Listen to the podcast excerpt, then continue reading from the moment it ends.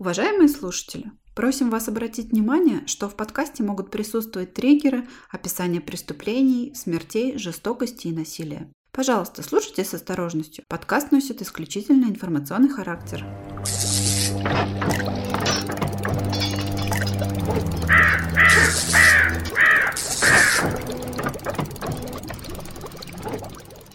Всем привет! Это подкаст «Зрачок ворона», в котором мы, его ведущие, рассказываем вам криповые истории вместо сказок на ночь.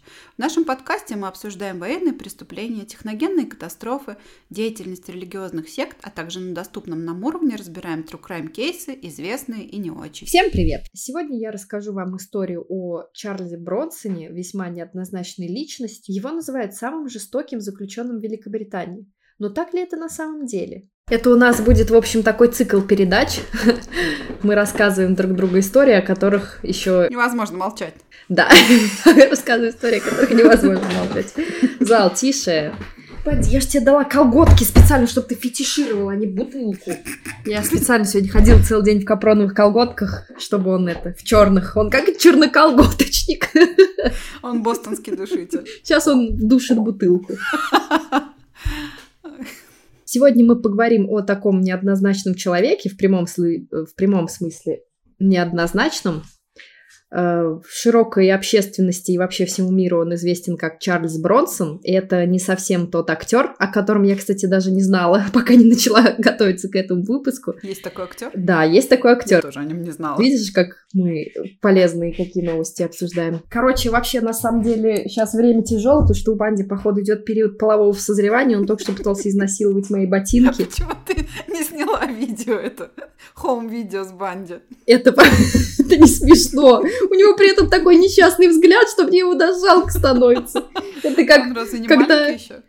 Ну, слушай, ему полгода 25 апреля. Знаешь, это как мамы застают своих сыновей за неприличным делом. Вот я так себя это ощущаю. Только он собака, а не человек. Да, ну, знаешь, мне от этого еще более, потому что у людей нет таких жалостливых глаз. То есть это нелепо, но ты не можешь над ним поржать, потому что он не понимает. Да. Начинаем. А, Майкл Гордон Питерсон. Именно так зовут нашего сегодняшнего героя. И родился он 6 декабря 1952 года в городе Лутон, Великобритания. Э, он родился в довольно-таки обеспеченной английской семье и был вторым из трех сыновей Эйры и Джо Питерсонов. В детстве у юного Майкла не было вообще каких-либо предпосылок для вот становления преступником, как бывает у многих, у многих преступников и серийных убийц, то есть они сталкивались с жестокостью, с насилием. У Майкла Питерсона абсолютно такого не было. Э, то есть у него... И он даже не писался в кровать? Даже не писался в кровать, что странно, но с учетом его биографии в дальнейшем это, конечно, могло случиться. То есть это кровать начала писаться в него? Да, да, кстати, да, это кровать писалась от него. Я главный, я главный. А, у него была вполне себе обеспеченная и благополучная семья, и даже его дядя избирался мэром города два раза подряд, с 1960 по 1970 года. Э, в школе он очень даже прилежно учился, у него было много друзей, он был вежлив, то есть это даже отмечали учителя, что его поведение, оно было, э, как это так сказать, беспрекословно для вот настоящего английского аристократа. И, как я уже говорила, у него не было каких-либо травмирующих событий в детстве, то есть над ним не издевались сверстники, он не сталкивался с насилием со стороны взрослых и, опять же, своих сверстников.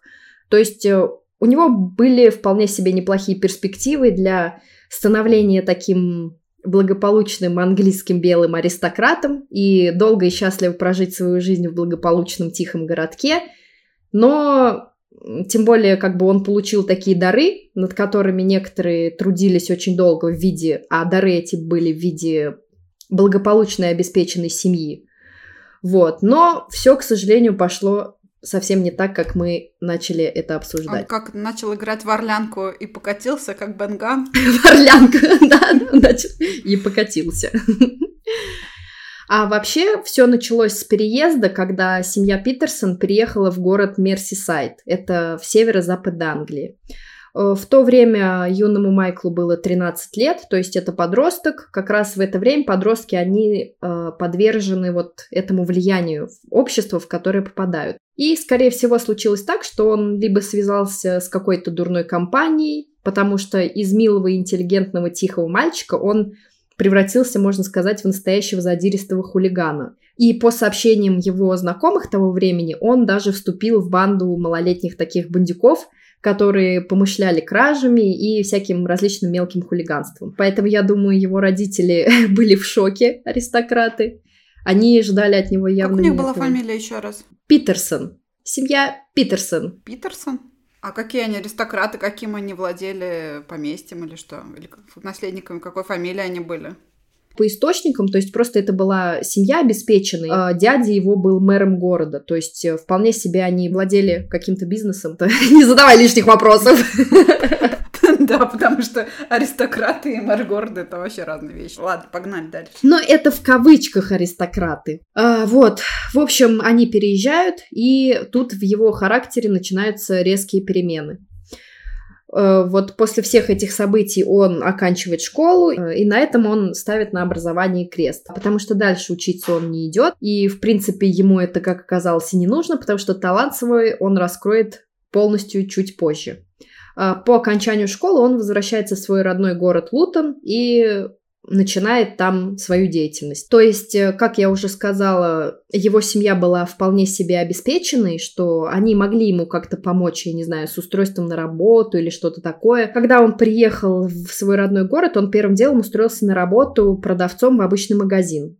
Э, но, как предполагается, и, как уже можно догадаться, долго он там не задержался, потому что через две недели его уволили за то, что он подрался с начальником. То есть он сломал ему нос, mm-hmm избил, вот. И с этого момента уже, можно сказать, начинается вот это его профессиональная Я тоже иногда мечтаю так сделать, так что... Избить начальника? Воплотил, воплотил мечту многих людей в реальность.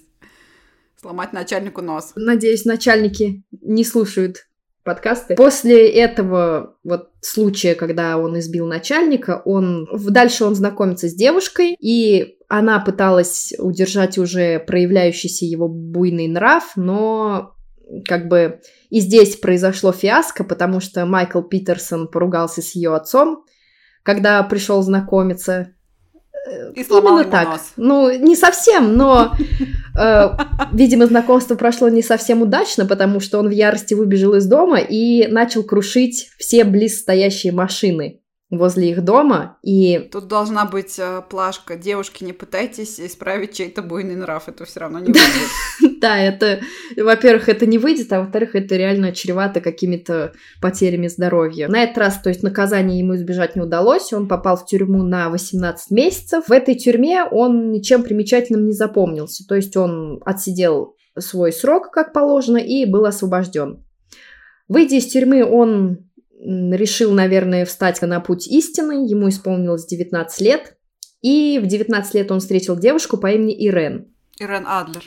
Uh, да, Ирен Адлер. Ну, кстати, мне кажется, она подошла бы ему такая с его внешностью. Надо будет несколько фоток приложить, потому что фотки там реально прикольные есть. И вскоре у пары рождается сын, которого назвали Майк. Майкл Питерсон, еще пока что Майкл Питерсон, как порядочный человек, даже женился на Ирен и решил как бы начать семейную жизнь, но, к сожалению, у него это не вышло. Он устраивается на работу, куда бы ты подумала? В супермаркет накладывает салаты? Не совсем, да, как это. Чуть меньше, чуть больше, конечно, чуть меньше, чуть больше. Это же из рестлера, да? Да, из рестлера это. Как, как, как шахтер-то заду, господи. Микки Рурк. Микки Рурк, точно, я думаю. Почему-то, когда ты рассказываешь про Бронсона, у меня он ассоциируется с Микки Рурком в фильме «Рестлер». Ну, кстати, у них есть некоторые сходства. Микки Рурк тоже огромный, накачанный и... Странный. Чарльз Бронсон, да, он не менее накачанный. Об этом мы тоже потом поговорим. Секунду. К сожалению, случился дикий конфуз. Неуправляемый Банди как-то каким-то невероятным образом открыл дверь в туалет и изнасиловал туалет. Ты сними потом видос. Так вот, Устроился он на работу в цирк. Он выступал в роли силача. Неплохо. Да. Кстати, классная работа. Мне кажется, она поинтереснее и подинамичнее будет некоторых вот этих офисных дел. Да, я бы тоже хотела устроиться на работу в цирк. Плачущим клоуном каким-нибудь. В виде силача. хотя бы. Он увлекался уже к тому времени бодибилдингом и имел приличный опыт в этой сфере. И вроде бы казалось, что работа это несерьезная, но проблем с деньгами у Майкла никогда не было. Можно подумать, что он прекрасно зарабатывал в цирке, но на самом деле здесь ему помогали его родители. Вот как его описывает в то время жена.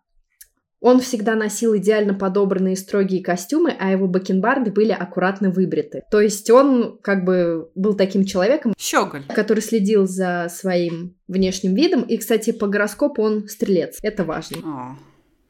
Потихоньку он вспоминал все свои прекрасные вот эти мордобои, которые он устраивал, и его тянуло именно в ту стезю, потому что тихую и спокойную жизнь, как оказалось, он уже вести не может. И вскоре его арестовывают. На этот раз его арестовали за ограбление почтового отделения. Здесь как бы стоит задуматься, с какой целью вообще человек идет грабить почтовое отделение, хотя я не знаю, как у них в Британии. Может но... быть, ему не выдали какой-нибудь свитер, который он заказал на Алиэкспресс, он разозлился и решил, решил забрать его силой. Он сказал это на суде, на суде, и судья сказал полностью оправдан. Оправдан, оправдан, оправдан. Но в итоге получилось как? Он произошло вот это ограбление. Как бы ты думала, сколько он оттуда унес? Какой был его улов? С почтового отделения, интересно, британцы платят э, квитанции на почте? Ну, пусть будет э, 3000 фунтов. Может быть, они получают там пенсии. Ты была близка, и улов его составил 23 фунта стерлингов. О, ну, неплохо. Поэтому, да, он начал весьма удачно. К сожалению, его, или не к сожалению, а, конечно же, к счастью, потому что он, наконец-то, страна может вздохнуть спокойно. В итоге его сажают в тюрьму, он получает 7 лет, плюс бракоразводный процесс от его жены. То есть, я думаю, 23 фунта — это такая прекрасная цена за вот эти все события, которые начали с ним происходить. Почему ему дали такой большой тюремный срок. Тут еще стоит добавить, что на Майкле уже висел условный за ДТП, ранее устроенный, с места которого он скрылся, но так как водитель сильно не пострадал, ему назначили штраф и вот как раз условный срок. И из-за этого и получилась в сумме такая большая цифра. Вообще, если размышлять о том, какой он преступник, то выходит, что в принципе не такой уж он не опасный. Он никого не убивал, не насиловал, во время ограбления он даже не использовал оружие. И казалось бы, что можно получить, в принципе, с такой легкой статьей условно-досрочное освобождение и зажить уже наконец-таки спокойной жизнью, но, к сожалению, этого не произошло. Потому что в тюрьме он постоянно влезал в драки, это были и другие заключенные, и охрана. И в первые же дни, когда его привезли в тюрьму, он отправился в штрафной изолятор за драку с двумя другими заключенными. В итоге случается то, что срок Майкла Питерсона увеличили до 13 лет. Вот именно из-за эти драки. Вот что он сам говорил о своей тяге помахать кулаками. Лучший совет в жизни дал мне отец. Когда возникают проблемы, сынок, всегда бей первым. Я так и делал и горжусь этим. Да, ударь первый и надейся на лучшее. Это кредо помогло мне пройти через сумасшедшие времена. Вот, как бы совет действительно дельный, наверное, но если ты огромный здоровый мужик, как сказал бы дядя Бен, большая сила — это большая ответственность. Лучше бы его папа научил его говорить ротом то, что хочешь выразить, прежде чем бить в морду. Да, применять дипломатию. Проще, видимо, сразу дать в морду, и Бронсон, еще пока что Майкл Питерсон, он следовал заветам своего отца. Но, кстати, странно, что если его папа такой весь из себя богатый аристократ, как он мог такое говорить своему сыну? Да, может, он один раз такое сказал, подумав, что пересмотрев какого-нибудь боевичка и пустив скупую мужскую слезу, а потом такой, блядь, зачем я это сказал? Я же не знал, что он действительно начнет так делать. Да. да. Вас примет это всерьез. А, немножко про тюрьмы Британии, как у них осуществляется вот эта градация по уровням строгости. У них существует распределение по уровням А, Б, с и Д. И сразу после ареста всех правонарушителей отправляют в общую тюрьму, и дальше уже проанализировав их поведение, там составив психологический портрет, они получают перераспределение и их отправляют на соответствующие уровни. Уровень А — это самый строгий. Это можно, наверное, сказать, как у нас вот эти колонии особого режима, как черный дельфин, вот эти вот все, полярная сова и прочее. Великобритания занимает первое место в Европе не только по числу лучших университетов, но и по количеству заключенных. В тюрьме тюрьмах Британии содержится на сегодняшний день почти 100 тысяч человек. Это больше, чем в любой другой стране Европы. Из каждых 100 тысяч 143 человека находятся за решеткой. То есть это вот по статистике. Еще раз, из каждых 100 тысяч из каждых 100, вот из каждых 100 тысяч 143 человека, они сидят в тюрьме. А, все, я поняла. Из каждых, из каждых 100 тысяч, не тех, которые в тюрьме сидят, а из каждых 100 тысяч, на каждую 100 тысяч населения 143 человека сидят в тюрьме, понятно. Ну, они потомки кельтов, боевая натура. На в морду, на получи. Кельтизм, алкоголь творит ужасы. Ну или чудеса, кому как. Ты, кстати, была в Англии? Нет. Или ты не была в Англии? Не была. Просто ты была в Европе много где, я знаю. Я не была. Э, в Англии существуют крупнейшие тюрьмы, и как бы, кстати, многие жалуются, что у них там плохие условия содержания, но я смотрела фотки, и как бы, чуваки, вы, видимо, не видели наши тюрьмы и условия содержания не, ну у них, тюрьмах. наверное, плохие условия содержания относительно цивилизованного мира, а не относительно как бы диких стран. Так вот, э, крупнейшие британские тюрьмы это Тауэр, Редингтон, Водмурт Скрабс, и Чуть это строгие, да, Тауэр, это так называется тюрьма. Это строгие колонии строгого режима, если можно так выразиться. Также еще существует Дерхэм, Парк Хёрст, тык-тык-тык-тык, непонятно. И Лонг Саттон. Это тоже все. То есть на всю Англию у них столько колоний строгого режима. Как бы зачем им столько? Недавно совсем, вот буквально вот в этих годах, в, двухты, в двухтысячных, для особо опасных преступников была построена тюрьма, которая называется Англия, и рассчитана она всего лишь на четыре десятка заключенных, которые нуждаются в наиболее пристальном наблюдении. То есть вот если предположить, если там всего на 40 человек, наверное, это вот прямо, ну, особо опасные преступники должны быть, я не знаю, это террористы или кто-то, не знаю, покушение на каких-то серьезных людей совершал, потому что чем так она отличается от других? Вот, есть и такая колония. Сразу спойлерну, что Чарльз Бронсон побывал во всех этих тюрьмах. Во всех? Он побывал во всех тюрьмах Англии, абсолютно во всех, и даже, можно сказать, Неплохо. по нескольку раз. Там дальше будет. А вообще, ха-ха, смешная история, как этот говорил.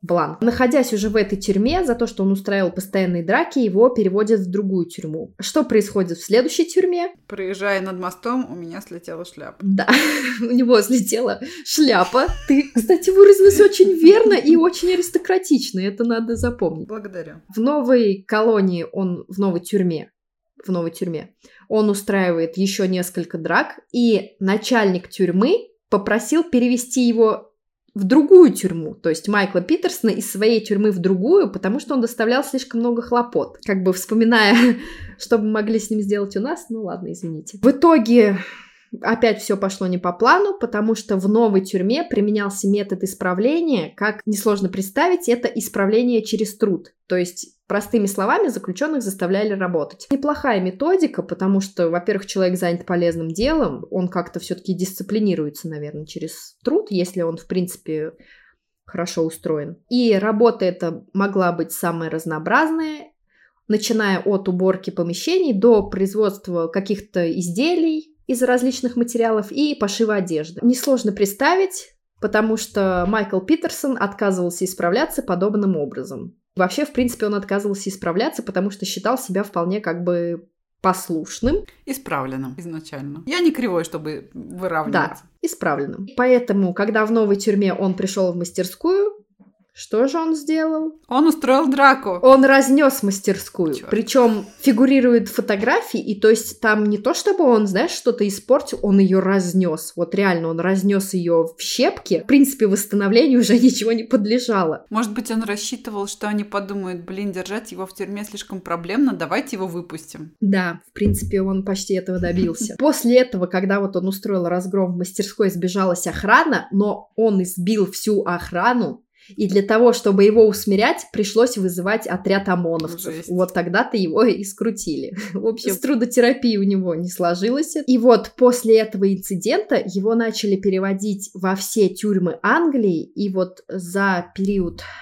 Так, знаешь что? Я упустила момент.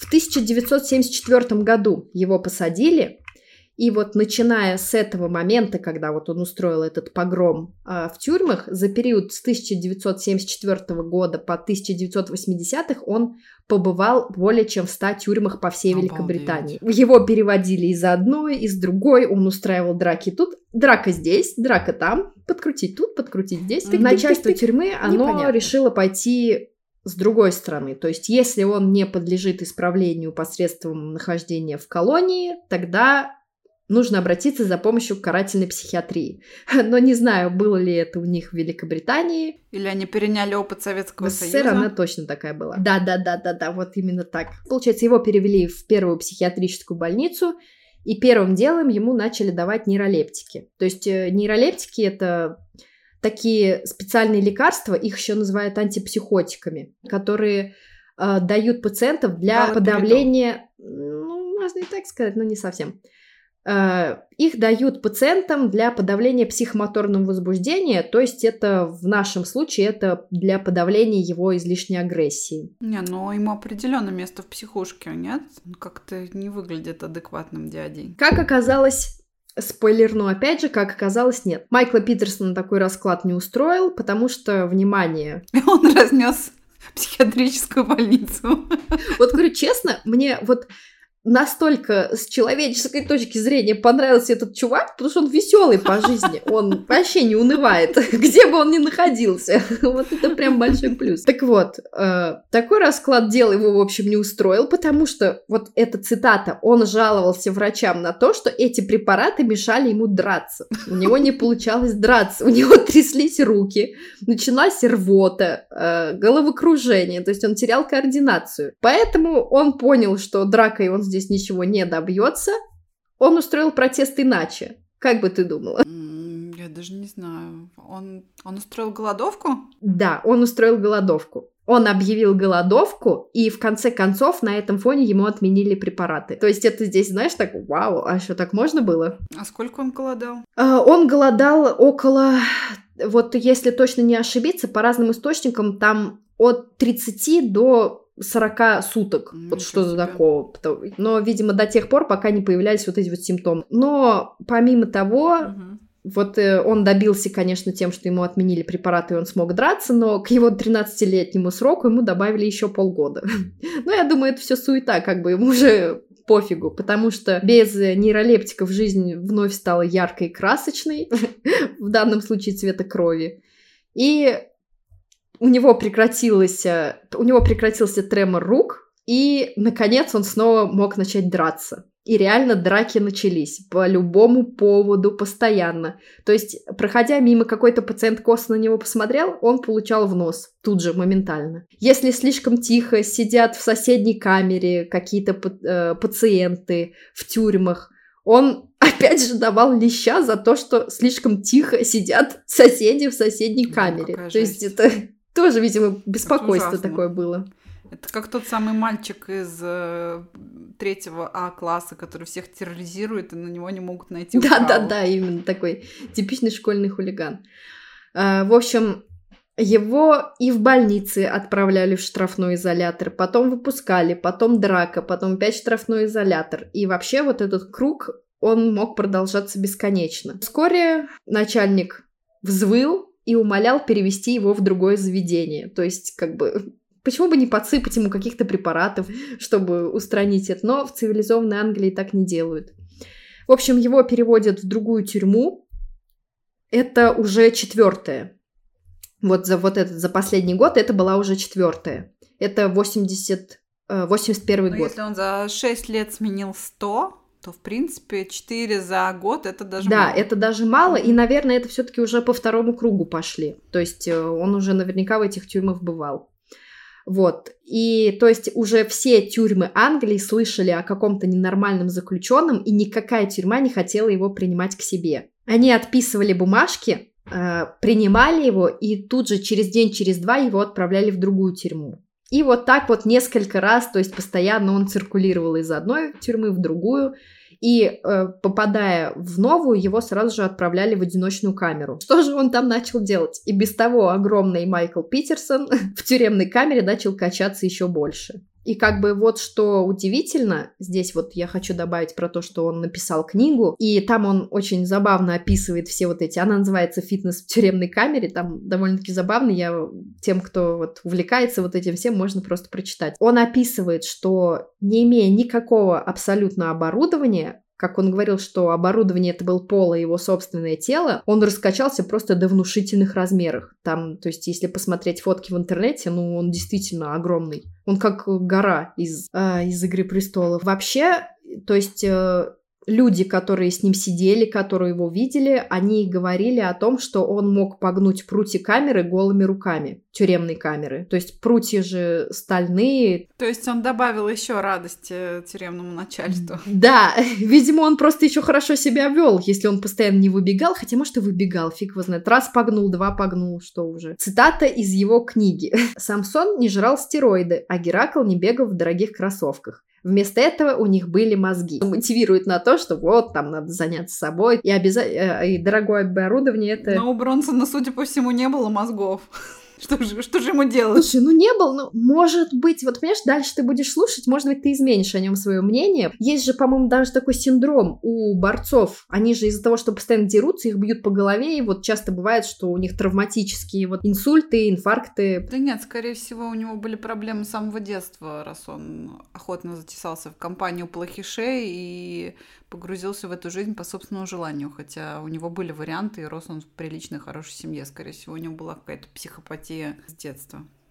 У него были проблемы наверняка. Ну вот смотри, опять же, если это все идет с детства, то это же, наверное, как-то начало бы, начало бы проявляться в школе, хотя... Но оно и начало проявляться в период, получается, созревания. Ну, может быть, то, что раньше принимали просто за детские там какие-то капризы или что-то еще в подростковом возрасте вылилось уже в участие в уличных бандах. Ну да, у него однозначно были проблемы с самоконтролем и вот направлением вот этой агрессии. Ведь если бы у него не было предрасположенности, разве, разве бы он посвятил этому свою жизнь полностью и бесповоротно? Среди сокамерников ходили слухи, что он мог выбить пуленепробиваемое стекло, и как он сам пишет в своей книге, я не знаю, как он это проверил. Открыть пиво глазом. Это был тот самый человек, который действительно это умел.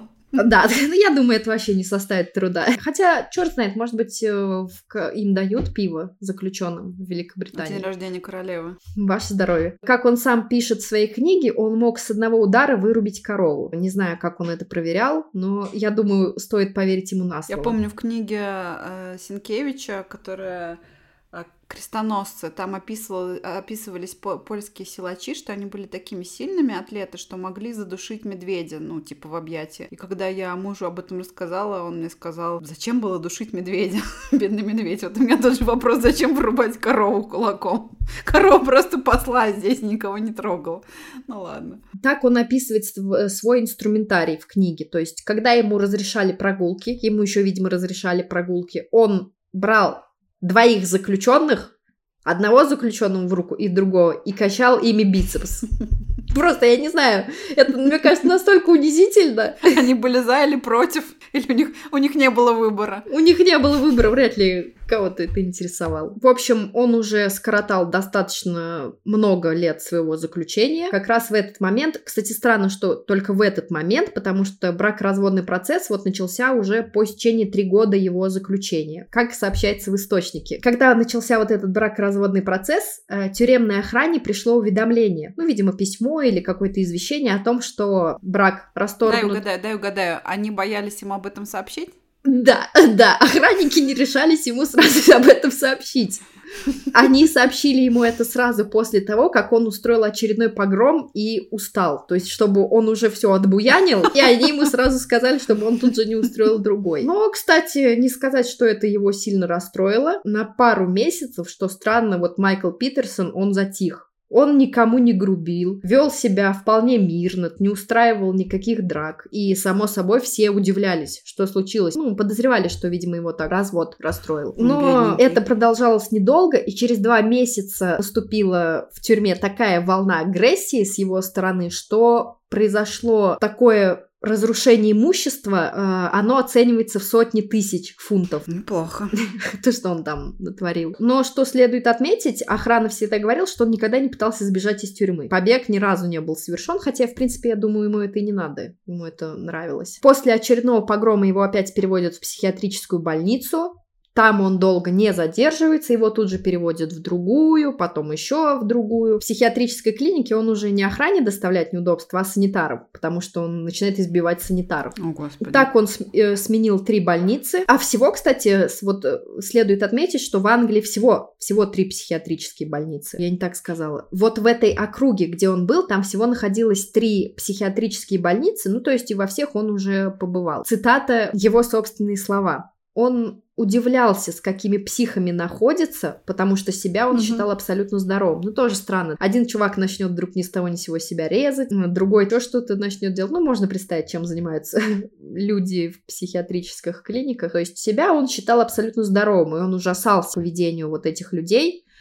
Но лечение, тем не менее, ему проводилось. Его накачивали транквилизаторами. Это анксиолитики в настоящее время называются. То есть это тоже противотревожные препараты. Там его избивали. Но в обиде он не оставался и просто щедро избивал санитаров в ответ. То есть это такая махач. Стенка на стенку. Санитары против Бронсона. Да, э, как, как это называется, когда вот люди на концертах начинают... слэм. Слэм, да, вот тоже с, с одним человеком. Существует такая байка, вот неизвестно, то есть достоверно это или нет, что в то время, когда там находился Майкл Питерсон, в психиатрическую больницу привезли маньяка-педофила, то есть насильника. И в это время, когда они были в столовой, Майкл пытался его задушить. Но Мгм. у него не, или не получилось, или он сам не смог, вот по каким причинам Может, не неизвестно. успел. И после этого он впал в депрессию. Для него абсолютно не характерно. В общем, Ну, хоть какое-то хорошее дело пытался сделать. вот, да. То есть, видишь, как-то постепенно о нем мнение, может быть, э, изменится. В итоге это продолжалось все. Блин, у меня такая дорожка, знаешь, прям без конца. Она. Как я уже сказала, он впал в депрессию, и это продолжалось несколько недель. До тех пор, пока в клинику не приехал Пока не привезли нового педофила. ну, практически, не совсем.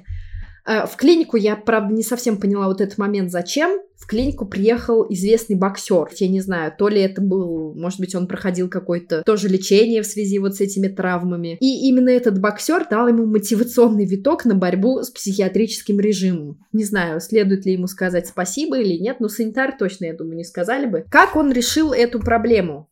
То есть борьбу с э, режимом психиатрической клинике. Он залез на крышу и стал кидать в сотрудников больницы, которые пытались его снять, черепицу. То есть он разламывал крышу, и куски стройматериалов просто летели во все стороны. Он разломал крышу, крушил все, что попадалось ему под руку. Его не получилось оттуда снять, и персонал просто тупо ждал, пока он спустится сам. Пока ему надоест. В итоге, да, видимо, ну, он закидал всех, все, ему стало скучно. В итоге он э, слез сам. Таких, на... причем никто не знал, как он залазит на эту крышу, то есть вообще, как он, как он передвигался спокойно сам по больнице, его же наверняка кто-то постоянно сопровождал. Он совершил несколько таких набегов на крышу, и суммарный ущерб от а, его вот этих, в скобочках, хулиганств, я не знаю, как это назвать, вандализм, клинике пришелся в э, больше, чем полмиллиона фунтов стерлингов. Вот, я не знаю, мне кажется, проще его было убить, вот серьезно, потому что ну, он какие-то Да, странно, что он не повесился. да, немыслимые. В цивилизованной Англии так не примет. Не принято, поэтому... В итоге его скитания продолжались. То есть его опять переводили в одну больницу, потом в другую тюрьму, потом в другую больницу, и вот так это все продолжалось. Но здесь стоит заметить, однозначно от его вот этих скитаниях по тюрьмам появился один большой плюс. Майкл Питерсон стал увлекаться,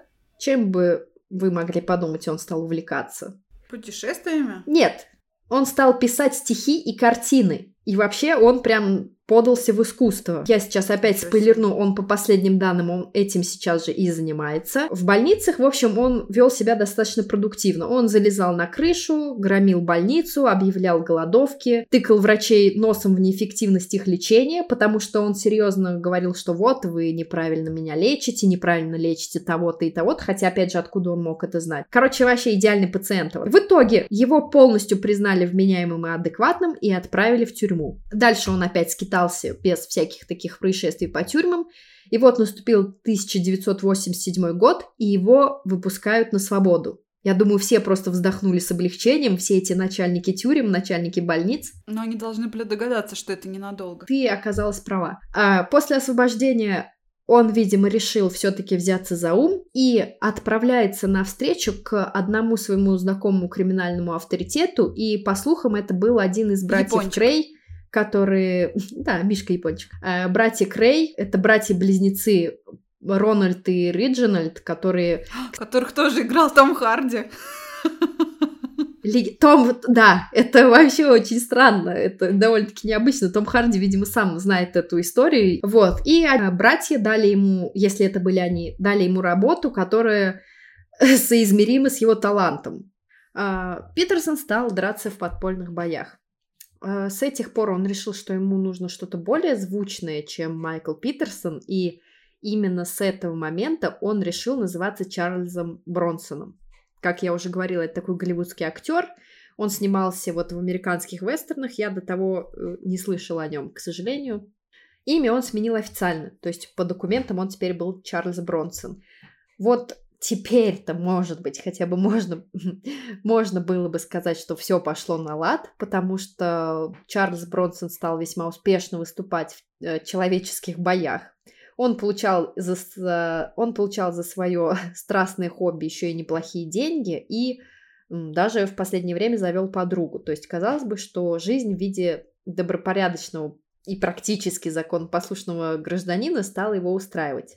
Э, существует такая байка, что он настолько хорошо зарабатывал вот э, в этих боях, что э, он выигрывал все бои против людей, и однажды он голыми руками задушил Ротвейлера за тысячу фунтов. Но после этого он очень сильно расстроился и плакал, потому что он любил животных. Но опять же, это неизвестно точно, была такая ситуация или нет. Ну, в итоге случилось все как обычно, и забегая вперед, скажу, что на воле он пробыл без малого 70 дней.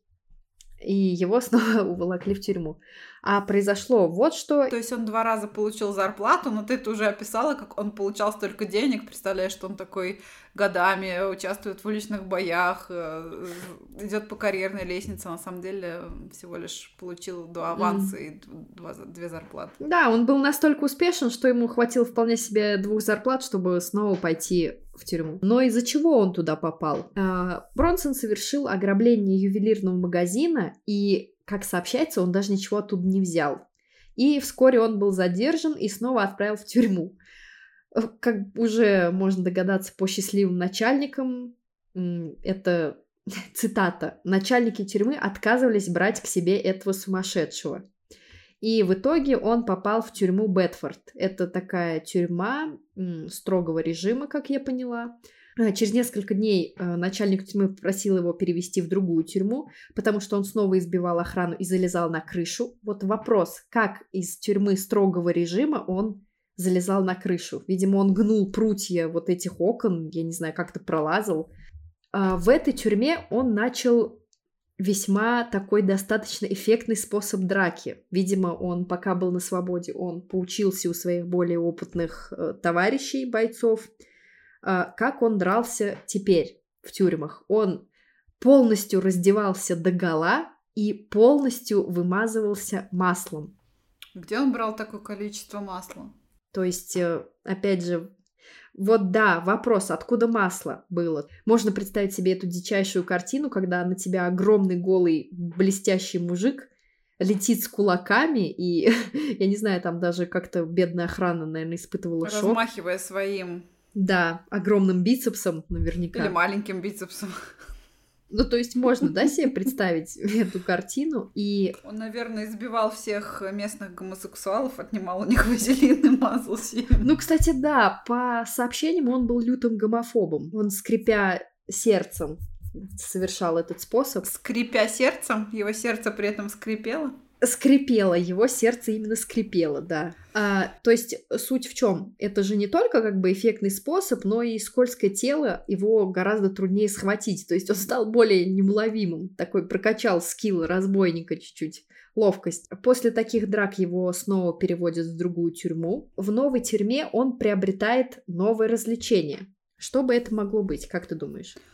Он начинает лепить шахматы из хлебного мякиша? Ну, практически. Он начинает захватывать заложников. Господи. На новом месте он захватил в заложники тюремного библиотекаря. За его освобождение он потребовал Вертолет? мороженое и чай. А, мороженое и чай. Ну, если бы, да, всего лишь-то. Конечно же, ни мороженое, ни чая ему не дали, но зато ему добавили 8 лет к сроку. Мне кажется, у него, знаешь, было какое-то расстройство, типа вот есть, например, дармомания, да, по-моему, он так называется, когда человек когда человек испытывает э, неутомимую тягу к бродяжничеству. То есть у многих проституированных женщин, например, она бывает а у этого товарища какая-то неудержимая тяга к сидению в тюрьме была, причем он на ровном месте себя прям в тюрьме буквально выискивал поводы, чтобы остаться здесь еще подальше. Не знаю, может быть, у него был дефицит внимания. Как я уже сказала, ему добавили 8 лет к сроку, но через полчаса он этого библиотекаря отпустил, потому что, видимо, ему стало скучно, и он понял, что мороженое ему не дадут. И библиотекарь, конечно, не пострадал. То есть, что странно, он его не избил. Ну, вообще, мне тоже иногда так бывает. Хочется чего-нибудь мороженого или баунти, или, например, роллов. Так захочется, что сам готов взять библиотекаря в плен. Да, чтобы утолить эту жажду. Да. Ну, во время вот э, отбытия его срока произошел очередной бунт, но здесь уже случилось другое событие. Во время этого бунта Бронсона кто-то пырнул заточкой. И в течение двух лет он лечился в больнице и еще какое-то время восстанавливался, и поэтому срок ему не добавили. Хотя бунт этот э, начал он, собственно. В очередной тюрьме был случай, когда Опять же, где он брал все эти, так сказать, свои инструменты для этих представлений? Он целиком обмазался черной краской. Очевидно, что он был голый. Он сделал себе копье из швабры и бутылки. О, господи. Бутылка, может быть, конечно, была пластиковая, потому что, скорее всего, если стеклянная, это уже оружие. Когда очередной отряд ОМОН его скрутил и начал бить, он кричал, что это все из-за того, что он черный. А он черный? Он белый. Курочка кричала про курочку. А, это было, господи, это называется как blackface, когда белые люди раскрашиваются в черных.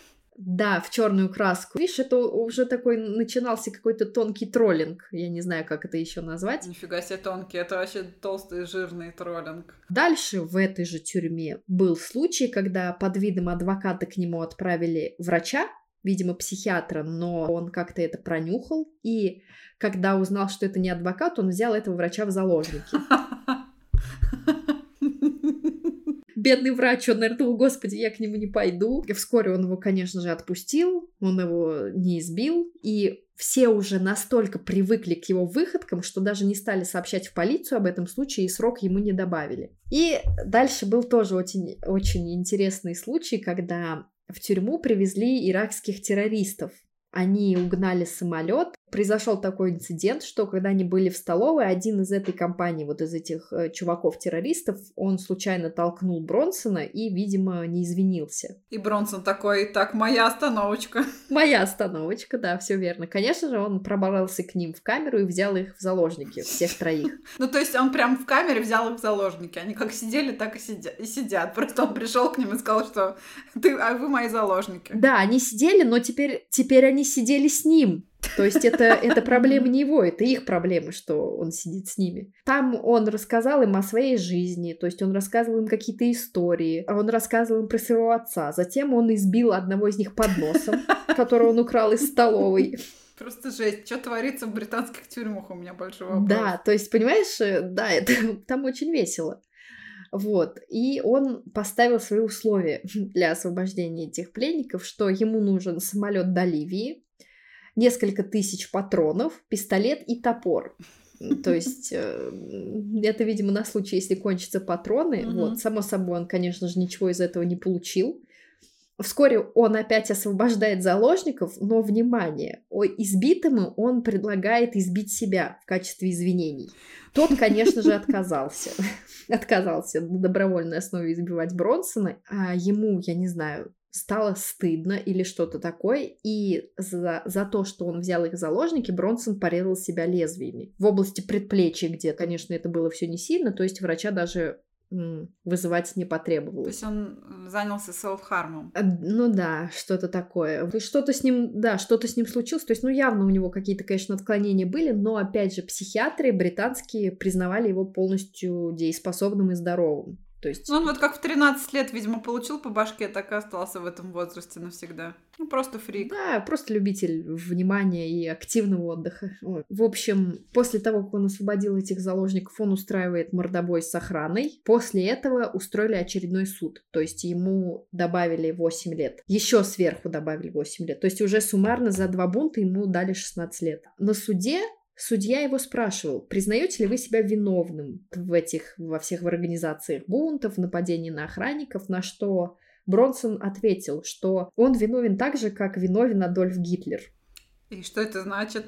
То есть, да? Может быть, это то есть какое-то абстрактное выражение, но, говорю, в результате вот этого ему накинули еще 8 лет. За все время вот пребывания в тюрьмах он захватывал в заложники 11 человек суммарно. Вскоре охрана наконец-то додумалась, как усмирить его, и при малейших намеках, когда он пытался учинить очередной бунт или драку, а, охрана закупилась пистолетами, которые выстреливали резиновыми пулями. То есть его обстреливали, и в результате чего, а это, конечно, я думаю, что это очень больно, угу. и в результате чего он уже, ну, не мог, видимо, свои пакости совершать. Но, как ни странно, с течением времени его агрессия стала проходить. Он уже не так часто затевал драки, не так часто устраивал бунты. Ну, с возрастом, видимо. Это сколько ему лет было на тот момент, когда его агрессия начала спадать? Это, это уже, получается, 90-е, это ему за 40. От постоянного сидения в одиночной камере у него начало портиться зрение, потому что вот он постоянно находился в темноте. И, как ни странно, все больше его свободное время занимало искусство и рисование. То есть он писал картины, сочинял стихи, писал. А они вообще видели цену в Леонардо? Мне вот интересно. То есть, может быть, он специально садился в тюрьму, чтобы не тратить бабки на краски, масляные холсты, потому что они стоят вообще конских Ну денег. да, чтобы тюрьма ему все поставляла.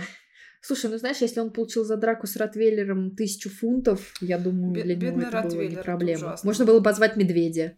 И вот впервые за это время, когда он более-менее mm-hmm. начал себя хорошо вести, произошла встреча с сыном. То есть он первый раз его увидел, а сыну на тот момент, вот как я уже сказала, 23 года. Сын попросил Бронсона не встревать в неприятности, чтобы они могли с ним чаще видеться на свободе. То есть, видимо, он ему показался mm-hmm. таким приятным человеком. Ну, родители, как известно, не выбирают. Бронсон, в свою очередь, пообещал ему вести себя прилично, пока, внимание, не случилась выставка работ его работы. О, нет. Кто-то разбил его маленькое сердечко, он впал в ярость? Да, да. Кто-то, а именно работник тюрьмы, сделал замечание в адрес его рисунка, О, после чего Бронсон пришел по словам очевидцев, настолько в ярость, что разгромил просто вокруг все, что было, и сломал этому человеку нос и конечности. Ужас. То есть он его избивал, видимо, настолько люто. Художника обидеть может каждый. Ну, в общем, человек с тонкой душевной организацией, человек искусства.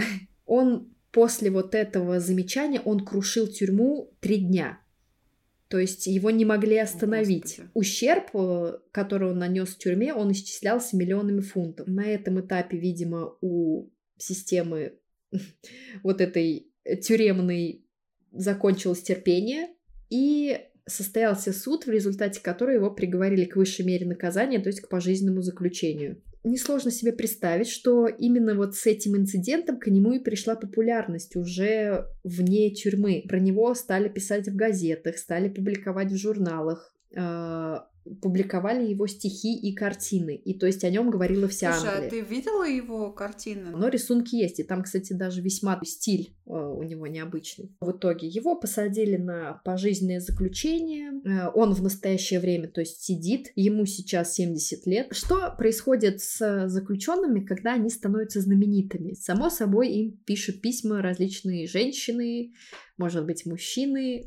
Он получил письмо от женщины по имени Фатима Рихман.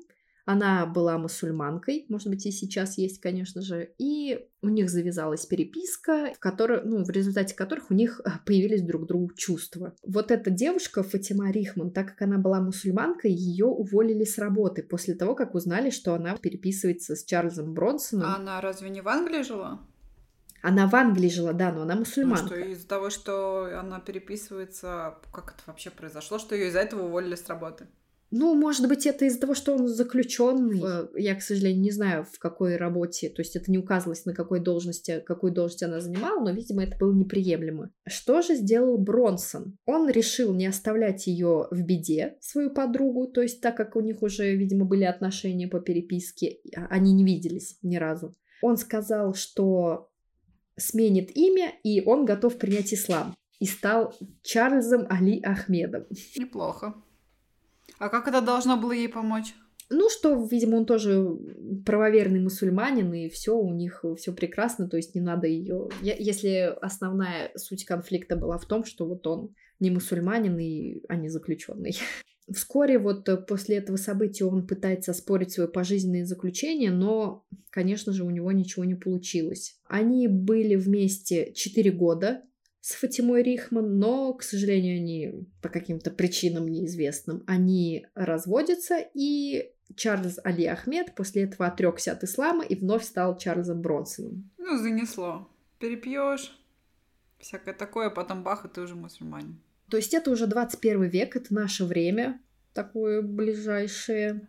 Э, он сидит до сих пор по состоянию на 2022 год в тюрьме. Он уже не устраивает, конечно, таких бунтов. И вот отдельная такая история, довольно-таки милая, это когда, вот как известно, есть же фильм «Бронсон», его играл Том Харди. А, и Том Харди несколько раз приезжал mm-hmm. к нему в тюрьму, чтобы посмотреть, вот что это за человек, как он двигается, как он общается, то есть чтобы максимально перенять э, вот его повадки в фильме. Сначала Бронсон, который mm-hmm. настоящий заключенный, он с неодобрением эту идею воспринял, но когда он познакомился с Томом Харди, он настолько пришел в восторг, э, Том Харди ему так понравился, что случилось даже такое событие, а Бронсон отрезал свои усы и передал их Харди, чтобы он их на съемочной площадке носил. О боже, как это мило.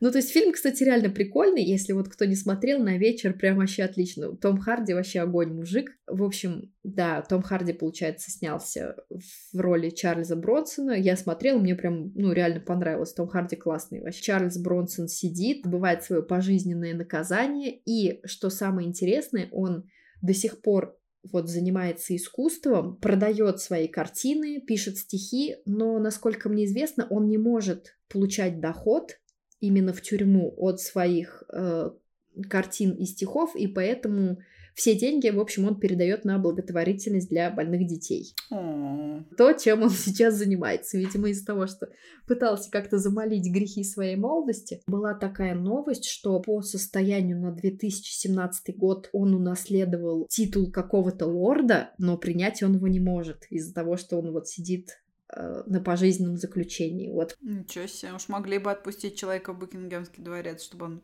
принял титул лорда. Да, а потом обратно в тюрьму. Хотя, не знаю, мне кажется, он бы там разгромил, и сколько, как, какой бы ущерб еще от да, этого и тогда был. охранники должны обращаться к нему Сэр, не будете ли вы так любезны завести сэра Да, точно. Типа, сэр, спрячьте этот поднос. Сэр, пожалуйста, зачем вы мы вымазались маслом? Пожалуйста, оденьтесь. Говном. Вот такая вот история. Фото мы приложим. Он такой весьма, кстати, не сказать, что какой-то отталкивающий, у него очень даже приятная внешность.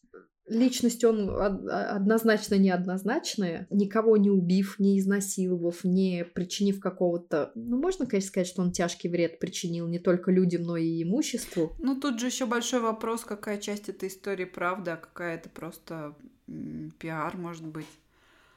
Хотя, с другой стороны, он все-таки сидит на пожизненном, ну, не знаю. Может быть, кстати, еще как-то сказывалась вот эта история, помнишь, где м, говорилось о том, что он пытался задушить чувака-насильника, которого привезли. Просто странно э, больше всего в этом, что учитывая, что он нескольких человек брал в заложники, в заложники, я имею в виду в кавычках, потому что понятно, да, всем, что он просто дурака валял, то ему продлевали всего на несколько лет срок, а потом, когда он разгромил на большую сумму просто имущество, ему дали пожизненный срок. А за попытку, за попытку убийства есть какой-то срок давности, который исходит?